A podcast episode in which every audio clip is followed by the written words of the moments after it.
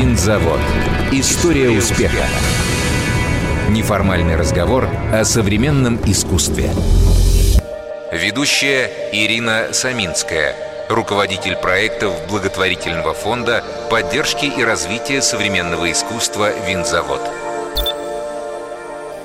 Всем привет! А, мы снова в эфире, снова в эфире «Винзавод» и «История успеха». И у нас сегодня очень особенный гость. Это Мария Кравцова, шеф-редактор портала «Артгид». И мы сегодня будем говорить про такой, я бы сказала, очень своеобразный эм, часть культуры. Это э, художественная критика, потому что Маша, помимо того, что она руководит э, порталом, одним из немногих, кстати, порталов, который я рекомендую всем читать, смотреть, и который э, до сих пор с нами, чему я несказанно рада, ну так вот, Маша еще в прошлом была одним из самых влиятельных художественных критиков, и я сама с удовольствием ее всегда читала. Маша, привет. Привет, спасибо, что пригласили.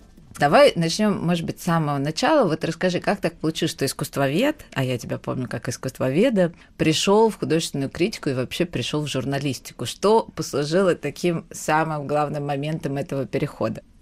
Когда я была подростком, мне довольно было сложно определиться, чем я хочу заниматься я ходила в кружок юных археологов и параллельно я дружила с ребятами, которые учили в школе юного журналиста и собирались сделать журналистскую карьеру. Там было очень интересно, были интересные мальчики, девочки. И, в общем, их энтузиазм, э, их понимание их будущего собственно, в твердом выборе профессии меня очень вдохновляло. А это был конец 90-х годов, а журналист в конце 90-х годов – это, конечно, символ эпохи во многом. То есть это эпоха, которая нам дала очень много ярких журналистов, и очень многие люди молодые хотели быть похожи на них, хотели, в общем-то, делать подобную карьеру, которая, конечно, во многом воспринималась в связи с контекстом эпохи как героическая.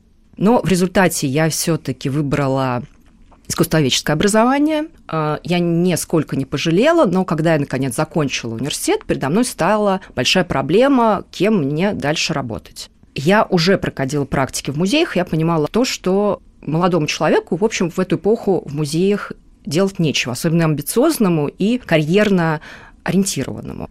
А, потому что я напомню, это сейчас как бы музеи супермодно, крутейшие общественные площадки, в них многие хотят молодые работать, но тогда музеи переживали, конечно, не самое лучшее свое время, это был музейный кризис.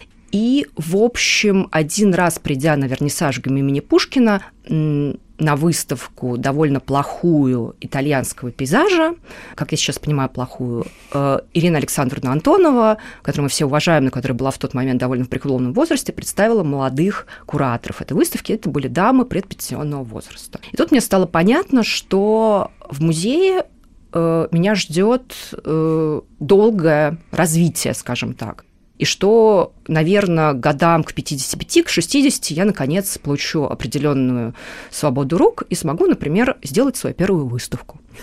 И будут тебя называть молодым куратором. Молодым куратором, да. Это, кстати, все очень э, уважаемые люди, и во многом это их трагедия профессиональная, да, когда к принятию решений, к э, каким-то проектам тебя допускают очень после долгого, много десятилетнего периода ученичества.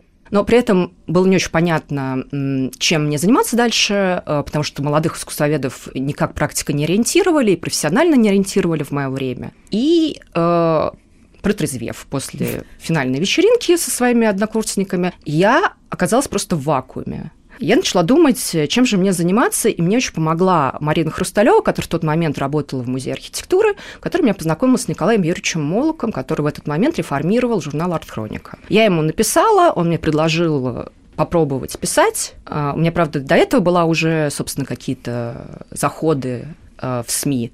И довольно быстро он ангажировал меня на работу, но не потому, что я была такая великолепная, а потому, что просто был дефицит кадров. Людей, которые умеют писать, это до сих пор большая проблема э, для гуманитариев, для наших, потому что, собственно, письмо, э, выражение себя угу. на бумаге, несмотря на то, что все постоянно что-то пишут, как-то высказываются в социальных сетях, это большая проблема. А скажи, пожалуйста, ты помнишь свой первый текст?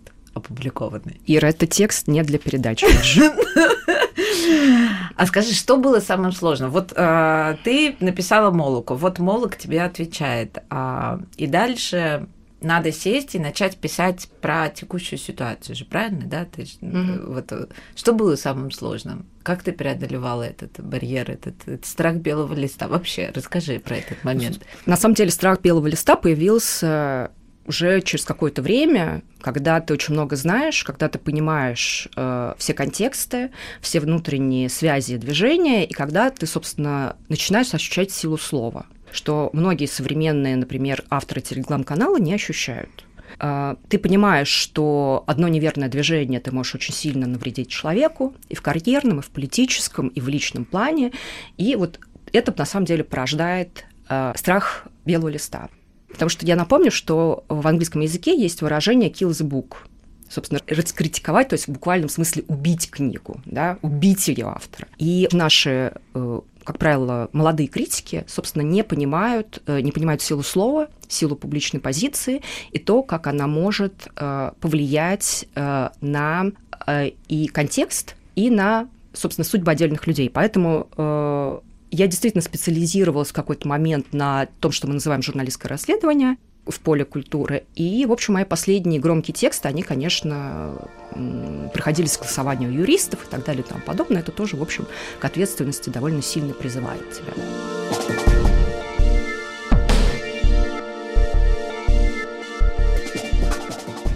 Ты начинала как критик в 90-е же, правильно? Нет, да? нет. Чуть э, нулевые. В начале нулевых, да. Вот смотри, есть такое мнение, что тогда была художественная критика. Тогда писали угу. Катя Дёготь, Андрей Ковалев, вот, соответственно, журнал «Арт-хроника» были. Ну, короче, какой-то, в общем, был движ. А вот сейчас ничего не осталось. Вот ты как считаешь, а действительно ли тогда была художественная критика? И а, ничего нет сегодня? Ну, я отчасти разделяю это мнение, потому что давай вспомним, где работали эти люди. Они работали в газетах, и вообще как бы газетная критика в 90-е годы э, реформировала поле интеллектуальной рефлексии во многом, потому что вот те люди, которые работали старшими научными сотрудниками, экскурсоводами, получили общественную площадку. И да, действительно, э, рассвет российской художественной критики – это 90-е первая половина нулевых годов, когда все еще выходили бумажные газеты до периода интернета, когда газеты соревновались друг с другом, у кого будет самая звездная редакция культуры. Но как только э, пришел период интернета, как только начали сокращаться бюджеты редакционные, э, как только начали сокращаться рекламные бюджеты, потому что были приняты определенные поправки в закон о рекламе, например, нельзя стало рекламировать алкоголь, да, и сигареты. И сигареты. Вот, э, собственно, первое, что подвигло подверглась э, реструктуризации, это отдела культур. Они сокращались, сокращались, сокращались. Эти люди, в общем-то, э, были вынуждены во многом менять э, свои профессиональные траектории. То есть кто-то стал куратором, кто-то вернулся в академическую сферу, кто-то стал преподавать в университете. Но да, сейчас быть критиком довольно сложно с точки зрения экономики угу. критики. Потому что... То есть с точки зрения профессии, правильно? Да, с точки что зрения, это да, професси... что это приносит тебе доход. Не обязательно. А, ну, например, мой доход диверсифицирован. Я преподаю в университете, а, у меня есть музейные проекты, и я еще, собственно, возглавляю портал. Ну, наверное, я это делаю не потому, что я такая пассионарная, а потому что я живу в городе Москве, мне надо содержать себя. Дело в том, что качество стоит денег я должна платить своим сотрудникам, чтобы они не депрофессионализировались. Угу. Найти хорошего литературного редактора в России сейчас довольно сложно.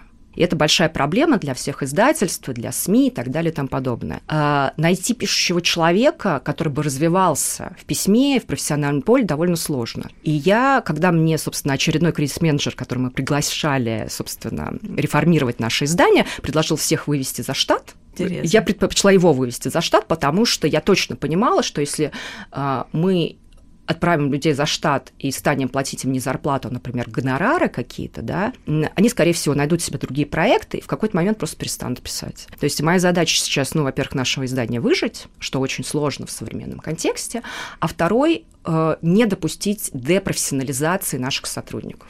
А вот скажи, а, с одной стороны, я вот слышу, как ты говоришь, что есть кадровый голод, а С другой стороны, ты говоришь о том, что не доплачивают. А как это, на твой взгляд, э, э, работает вместе? Почему тогда, если издательство в поиске литературных редакторов, и мы тоже в поиске, и мы вот, например, да, как винзавод э, сейчас ищем корректора, ну, элементарно, да, корректор, который бы еще при этом знал, что такое факт-чекинг, умел там, да, как-то, в общем, смотри, как фамилии пишутся, и так, ну, в общем, действительно такая проблема есть. Почему тогда никто, никто не платит? Нет, я не согласна, что никто не платит. Мне кажется, что надо быть... Э, э, вообще, как бы, например, если ты э, профессиональный литературный редактор и особенно делаешь книги по искусству, ты, в принципе, можешь довольно хорошо зарабатывать. Но проблема заключается в том, что вот сейчас редактор, который у меня работает, он был на своем курсе, он заканчивал в питерский вуз, последним, кто закончил, э, собственно, специальную программу по редактуре, ну, как бы, собственно, и потом он получил второе образование, связанное, как бы, именно с искусствоведением, дополнительное. Mm-hmm. То есть проблема заключается в том, что для того, чтобы вырастить одного профессионального редактора, нужно очень много времени. Вот те старые профессионалы, которые нам подарила советская эпоха, с очень э, такими сильными филологическими факультетами и так далее и тому подобное, они просто, ну, заканчиваются по жизни жизненным причинам. Например, для нас очень большой трагедией стал э, ковид, потому что, э, собственно, наш э, литературный редактор и моя очень близкая подруга Екатерина Алинова просто его не пережила.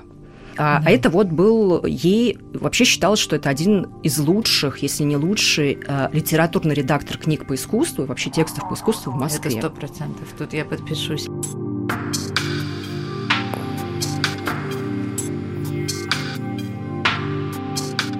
Маш, а если вернуться чуть-чуть назад, а как ты оцениваешь тот опыт в арт-хронике? Все-таки ты был молодой специалист, скажем так, да, если можно такие категории использовать. Вот что ты скажешь тогда? Это было рано или своевременно? Или действительно надо сразу молодых бросать вот в этот э, омут с головой, пусть там приобретают закалку?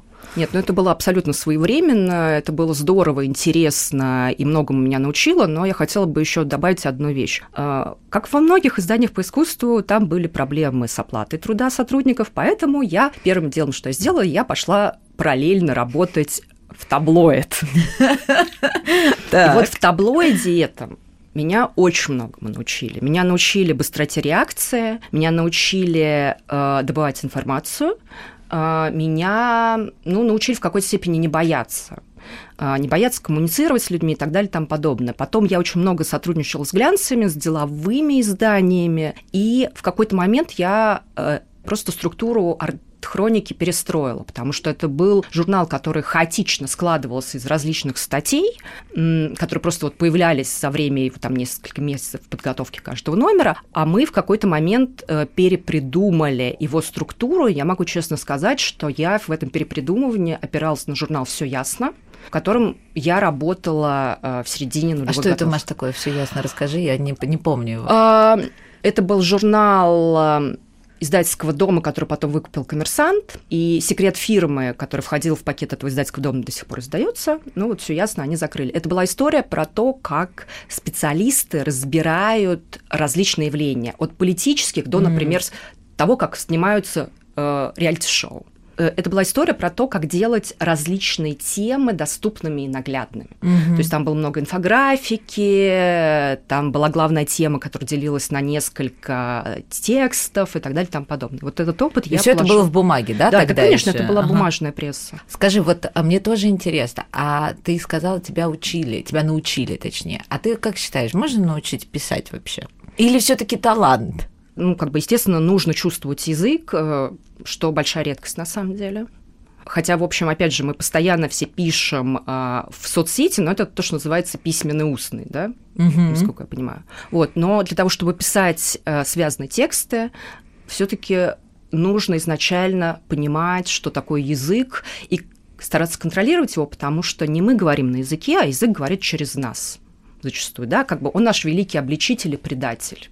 Ты знаешь об этом. Конечно. Вот. Язык и, это власть. А, мне тоже все время говорили о том, что я должна учить каких-то молодых, но в вот в этом буйстве редакционном это плохо получается. Угу. Часть моих сотрудников, а именно три человека сейчас, это мои бывшие студенты. А, то есть в рамках, а, собственно, академии, в рамках высшей школы получается учить молодых людей, потому что ты долго с ним занимаешься письмом, потому что я веду семинарские занятия по письму, и через какое-то время добиваться определенных результатов. Быстро это не получается. Это не получается еще в ситуации э, вот этой часто нервной истерики подготовки материалов, которые есть в редакции. Э, потому что молодые люди на самом деле не всегда готовы к таким жертвам. Но сейчас у меня три человека в редакции, это мои бывшие студенты бойцы, да? То есть они как-то, ты их выковала? Нет, они не бойцы, то есть у них нет такого темперамента, собственно, как у меня. Э, ну, возможно, кстати, это сейчас и не нужно. Вот такой у меня был вопрос к тебе. Ты упомянула, что часто слово может э, сильно отразиться на карьере. Вот ты дружишь с художником, и вот приходишь на его выставку и видишь плохое искусство. Что дальше делает профессионал, такой как Мария Кравцова? Пишет разгромную рецензию или все таки отступает назад и говорит, давайте я напишу про что-нибудь еще? Ну, во-первых, я не дружу с художниками как раз. Хороший ход. Это, кстати, принципиальная позиция. Ну, то есть у меня есть приятельские отношения, мы друг друга можем поддерживать как-то, но я не дружу принципиально с художниками, это первое. А во-вторых, я скорее интересуюсь институциональными проблемами искусства, тем, как развивается институциональное поле, я думаю, что стоит, э, собственно, объяснить нашим слушателям, что это политики музеев, э, вообще культурная политика и так далее. Меня, в принципе, это больше интересует, потому что, в общем, и как э, человек в университете я занимаюсь тоже институциональной трансформацией советской культурной системы. Поэтому, э, собственно, меня скорее интересует э, культурная политика. И тем не менее, а скажи, должна быть какая-то этика у профессионального э, журналиста, или это все не сюда? Да, сложный вопрос. Я призадумалась. Э, профессиональная этика, конечно, должна быть. Э, проблема заключается в том, что не очень понятны ее границы сегодня. То есть они постоянно смещаются. Есть темы, на которые ты не будешь писать? Давай так. Я, наверное, не буду писать на темы, которые касаются личной жизни людей. Угу. Вот. Но, например, все, что касается их профессиональной жизни, ну, культура – это профессиональное поле, оно финансируется зачастую либо… Э, у нас есть две истории. Это либо частное финансирование, либо государственное финансирование. Тут надо как бы подходить к нему по-разному, потому что как бы, часть людей считает, что это деньги государства, а часть людей считает, что это наши налоги. Да? Угу. Вот, и надо просто определиться со своей позицией. И, но я считаю, что да, действительно, мы можем и должны задавать вопросы институции особенно тем, которые содержатся э, на налоге.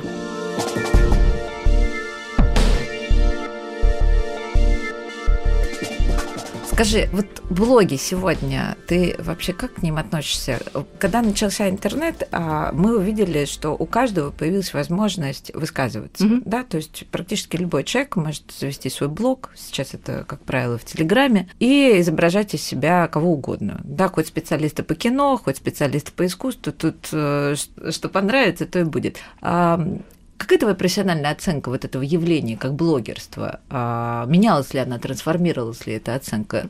Ну, во-первых, я опять же открою секрет. Э, я практически не подписана на все скандальные телеграм-каналы, потому Это что... был мой следующий вопрос. А, потому что, что они анонимные. Да. Потому что я считаю, что а, человек должен нести ответственность за сказанные им слова. И э, как бы я несу ответственность за все, что написано у нас э, на сайте. Кстати, не всегда мы не партийное издание, поэтому не всегда я разделяю точку зрения автора, но тем не менее. То есть мы несем за это ответственность. А, если я не знаю, кто высказывается, э, я, соответственно, понимаю, что человек не хочет нести ответственность за свои слова. Плюс мы прекрасно знаем, что это платформы вбросов, манипуляции общественным мнением и так далее и тому подобное. Опять же, э, мне интересно, кто это говорит и на каких основаниях этот человек это говорит. Ну да, естественно, вот эти вот интриги, скандалы, расследования от анонимных авторов – это сейчас очень популярный тренд. А что ты все-таки ты читаешь, скажи? Ну, естественно, как бы мне что-то присылают коллеги, они мониторят все эти вещи, мне что-то присылают э, друзья. А я читаю постструктуралистов в основном.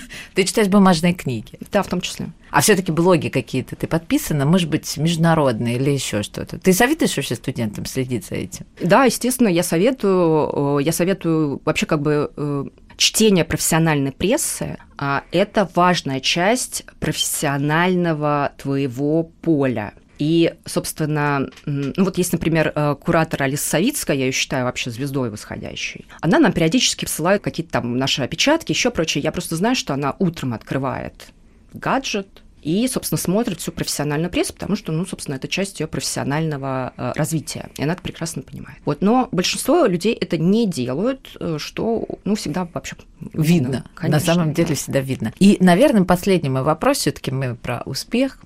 Маш, ты вообще как считаешь, возможен успех в критике? Есть понятие успешного критика? Критик вообще трагическая фигура, на самом деле. Э, ну, давайте вспомним успешного критика, который действительно очень много изменил э, как в языке критики, так и вообще в институциональной системе. Это Николай Николаевич Пунин. Не очень известная фигура в Москве, но это такой культовый персонаж в Питере. Это, в общем, один из мужей Ахматовой. Да? А чем он кончил? Помним, да? Он умер в ссылке а, куда он попал за собственную как бы критическую публичную деятельность. Как бы не в первый раз на самом деле. То есть критики устают, они списываются, они хотят расширить свое поле влияния, чем-то еще заниматься. Но в основном успешность критика определяет его постмортум, его посмертная история его текстов. Вот критик Пунин состоялся, а как критик Кеменов советский официозный деятель, который очень много писал и приводил свои тексты на иностранный язык. Его точно читал, например, Климент Гринберг, угу. который очень интересовался советским искусством. Он не состоялся. Эти тексты не пережили свое время, потому что они были очень конъюнктурными. Вот. Но талантливые критики, они в свое время, но что такое успех, ну, они его не застанут, как правило. Ну, хоть и на такой печальной ноте, но я хочу тебе сказать огромное спасибо за этот разговор. И вообще мне всегда очень интересно с тобой э, общаться, потому что я тут чувствую некое а, родство профессиональное. И я желаю в любом случае тебе успеха, несмотря ни на что. Ира, спасибо. Во-первых, еще раз спасибо, что пригласили. Во-вторых, я очень хочу, чтобы Винзавод был очень успешным проектом в будущем. Следующие 15 лет. Да-да, спасибо большое. Заводская афиша. Открытые студии винзавода завершают восьмой сезон выставкой «Легенда». Художники представили свое видение сказочных, мифических и футурологических сюжетов в различных форматах – фото, живопись, видеомедиа, арт и другие. Выставка открыта для посещения до 25 декабря в двух пространствах – открытые студии винзавода и бывшее пространство проекта «Старт» в девятом подъезде. 17 и 18 декабря в цехе белого и цехе красного состоится зимний маркет современного искусства «Вин-Вин». Главный проект по объединению художников и всех увлеченных современным искусством – Маркет Вин-Вин – возможность для художников и творческих объединений представить свои работы наравне с галереями и издательствами, а для гостей познакомиться лично с авторами, приобрести искусство по демократичным ценам и поддержать творческое сообщество. Продолжаются выставки проекта кураторов и независимых сообществ – в акцизном зале сайт «Специфик инсталляция. Не держи меня» Кости Серпа и Кристины Пашковой. В бродильном цехе свернутое измерение, выставка «Документация жизни российского села на Дальнем Востоке». На территории ЦСИ «Винзавод» художественная группа ПНИ изменила привычную навигацию и создала новый маршрут. В программе коротких форматов проекта кураторов и независимых сообществ. 17 декабря лекция о современном театре Габилина Галычева – и 18 декабря семинары по архитектуре Ивана Сапогова в Винтажном зале. С 23 по 30 декабря выставка «Перформанс. Окей, я подумаю над этим» в помещении «Старт» в девятом подъезде. Художник Михаил Рубанков проведет детский мастер-класс 18 декабря. Участники узнают, как развивать навык креативного мышления и создадут собственный мини-проект. Перед посещением ЦСИ «Винзавод» уточняйте время работы галерей. Вся информация о билетах, их наличии на сайте www.vinzavod.ru История успеха Совместный проект «Радиокультура» и благотворительного фонда поддержки развития искусства «Винзавод».